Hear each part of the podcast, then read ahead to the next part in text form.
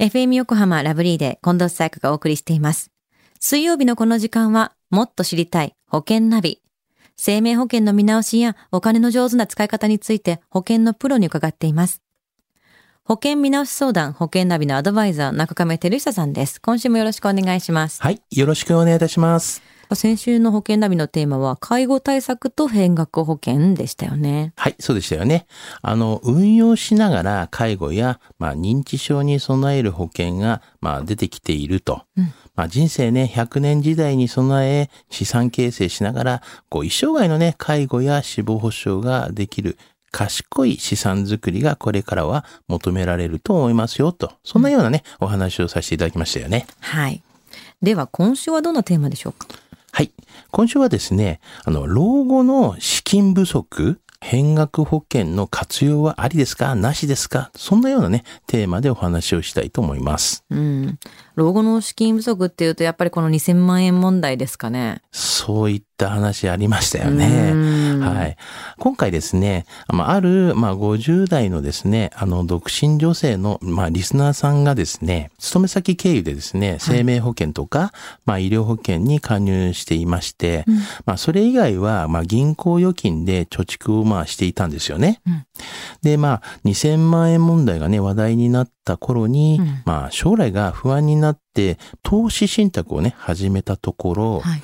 まあ、銀行預金とは比べ物にならないほどの利率を目の当たりにして、まあ、投資意欲が増えてね、行ってしまったという、まあ、そういったね、タイミングで、うんこの老後の、まあ、資金不足解消に、うんこの変額保険はありですかまあ、なしですかと、まあ、そういうね、問い合わせがあ来たということなんですよね。なるほど。もう少し堅実な方法でお金を増やしたいってことですよね。うんこの方、投資の経験がじゃああるんであれば、変額保険って向いてるタイプと言えるんですか？まあ、そうですよね。うん。あの、やっぱ、変額保険は、まあ、契約者が支払った保険料を、まあ、株式など、まあ、高いですね、利率を、まあ、なんですかね、狙える一方ですね、はい。あの、価格変動が、ね、大きい金融商品で、まあ、運用する、まあ、投資型のね、保険商品ですよね。うんうん。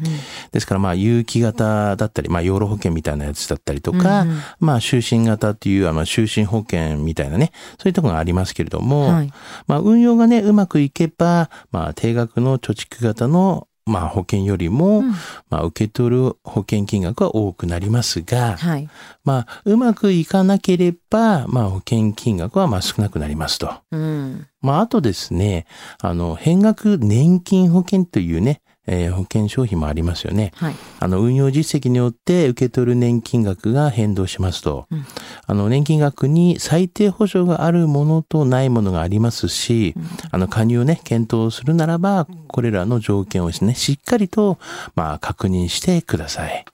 きちんと理解をした上での加入っていうのはやっぱりどんな保険も基本ですもんね。まあ、そうですよね。うんやはりね、それがやっぱ基本だと思いますが、うんあの、まあ、変額保険や、あの、変額年金保険というのは、うんまあ、受け取る、まあ、保険金とか、解約払増金の金額が、まあ、払い込んだね、保険料の、まあ、総額を下回る可能性もありますから、うん。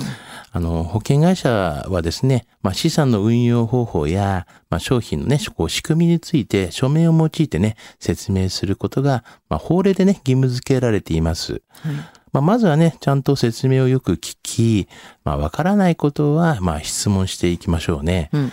で、資産のこの運用方法や、まあ、商品のこう仕組みがですね、まあ、100%、まあ、理解できないなら、やはりあの、加入しないことをね、お勧めいたしますけどね。そうですよね。あんまり分かってなくって、結果自分が納得ししない形で終わってしまったら、また揉め事になるわけですもんね。そうですよね。そう嫌じゃないですかね。みんなが幸せじゃないですよね。はい。だけど結果的には相談に来られた方は変額保険選ばれたんですか？はい。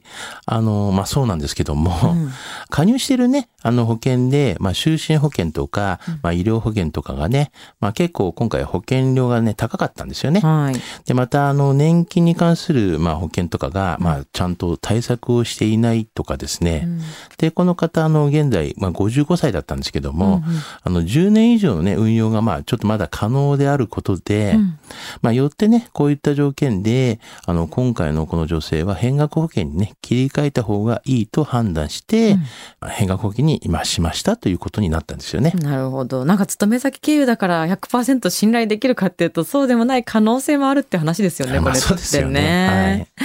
では今日のお話、老後の資金不足、変額保険の活用はありかなしか。知得指数は？はい。はい。ズバリ98です。うん。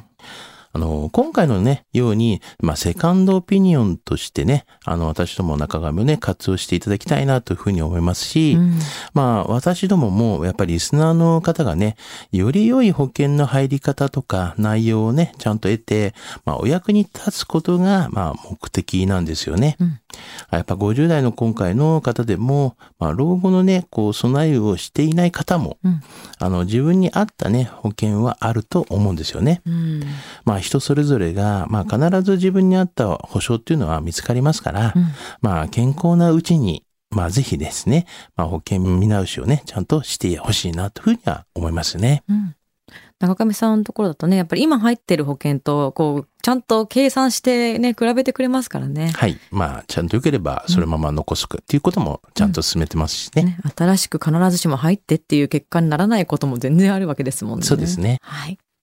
今日の保険の話を聞いて興味を持った方、まずは中亀さんに相談してみてはいかがでしょうか。詳しくは FM 横浜、ラジオショッピング、保険ナビ、保険見直し相談に資料請求していただくか、直接株式会社中亀にお問い合わせください。無料で相談に乗っていただけます。インターネットで中亀と検索してください。